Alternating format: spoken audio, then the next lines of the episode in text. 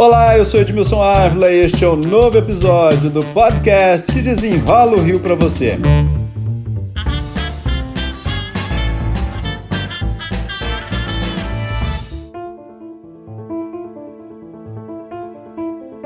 Todos os anos, gente, o INEA, o Instituto Estadual do Ambiente, faz a análise da água da Baía de Guanabara. São 21 pontos de monitoramento. Isso começou em 2014 e só não foi realizado em 2020 por causa da pandemia. Vamos lembrar que em 2016 tivemos os Jogos Olímpicos, a despoluição da Bahia, ou aquela arrancada, né? Era um legado. Vocês lembram bem disso, né? Então é importante a gente ficar com isso na cabeça. Nos pontos de coleta, as notas podem ser ótima, boa, regular, ruim ou péssima. Pois bem, o resultado agora mostra que a água, além de não melhorar, piorou. Por isso, meu convidado é o biólogo Mário Moscatelli para desenrolar essa história, porque ele vem denunciando a retirada das ecobarreiras. Então, Moscatelli, muito obrigado mais uma vez. Essa análise Chamou alguma atenção? Te trouxe alguma assim perplexidade? Edmilson, olha só, na verdade me traria perplexidade essa nova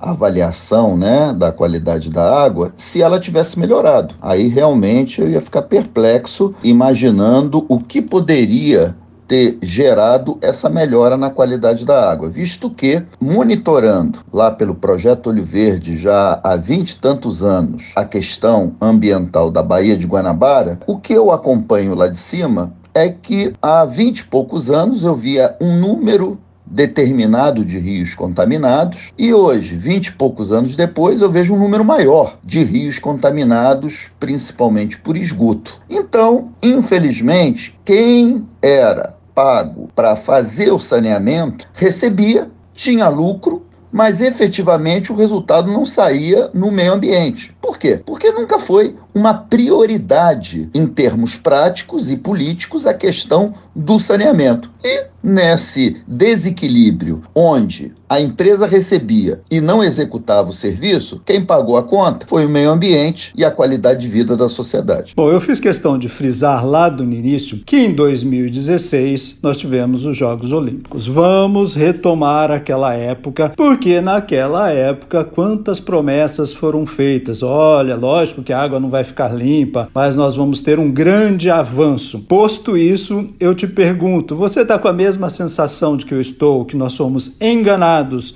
enrolados, ludibriados esse tempo todo? Mais uma vez, fomos feitos de trouxas, né? Eu lembro que não é os Jogos Olímpicos, você foi até otimista. Em 1994, o programa de despoluição da Baía de Guanabara. Depois, os Jogos Pan-Americanos com seus legados olímpicos pan-americanos, que simplesmente não saíram do papel. Depois nós tivemos aquele caminhão de dinheiro, coisa de 40 bilhões de reais em investimentos públicos e privados para a questão dos Jogos Olímpicos e mais legados olímpicos ambientais, que simplesmente não se materializaram. Quando há vontade política, o dinheiro a turma arruma. A turma, eu digo, a classe política. O grande problema até então, até o momento da concessão para as novas empresas de água e esgoto, era falta de vontade. E a concessão é muito recente ainda, né? Vamos lembrar que a concessão foi agora, né? Sem sombra de dúvida. Então, todo esse passivo ambiental acumulado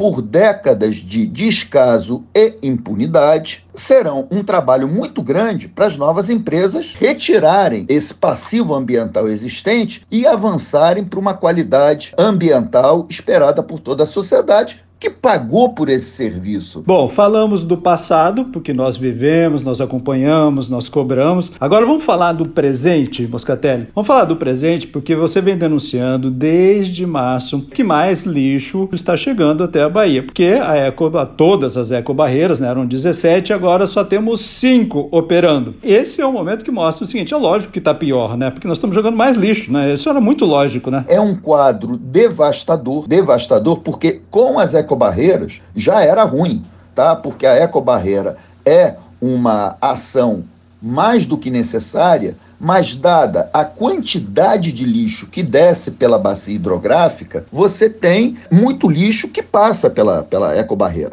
Com as ecobarreiras, você tinha a retirada de 500 toneladas de resíduos por mês.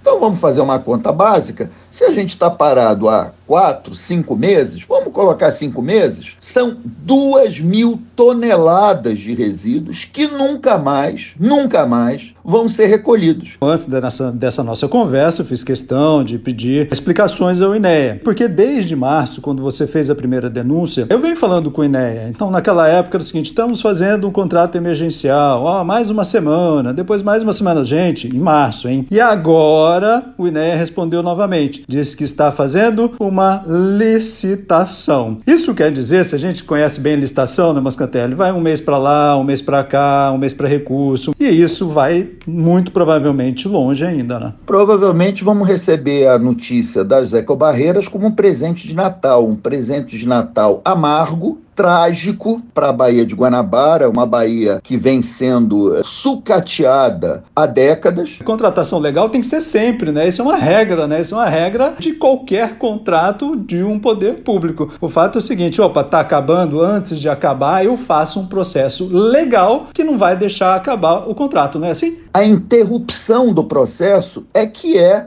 inaceitável. A interrupção da prestação de um serviço estratégico para a Baía de Guarabara. A gente realmente tem que exigir, como você falou, todo esse processo de controle para que não ocorram desvios de dinheiro público. Mas espera aí, né, Edmilson? Poxa, não sabia que estava terminando? Dois meses antes, três meses antes, fazia de forma e se houvesse um recurso, né, na justiça como houve, fizesse alguma coisa emergencial, né, para não haver descontinuidade. No meio ambiente, o termo descontinuidade é um prejuízo inestimável em termos de degradação ambiental.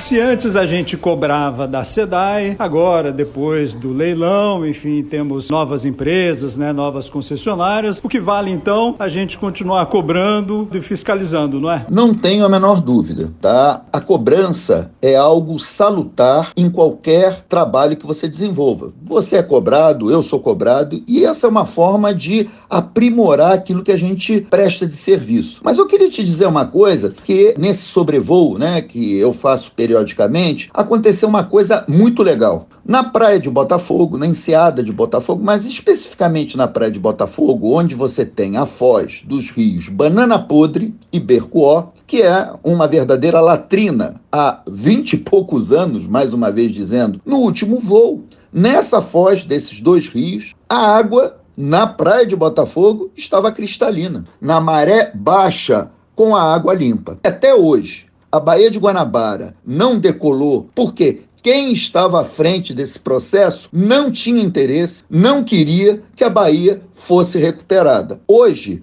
com as novas empresas que estão aí na questão do saneamento, eu tenho uma forte expectativa que não vai precisar esperar 12 anos, não, cara. Eu acho que em cinco anos, em alguns pontos da Bahia, a gente vai ter uma grata satisfação de ver que não há mal que dure para sempre. Eu sei que você está bastante otimista aí, mas eu quero ainda ver o resultado disso tudo. Mário Moscatelli, biólogo, muito obrigado pelas explicações aqui. Vamos em frente, não há tempo a perder. Este podcast foi editado e finalizado por Felipe Magalhães. E eu, Edmilson Ávila, toda semana desenrola um assunto aqui para você. Até o próximo!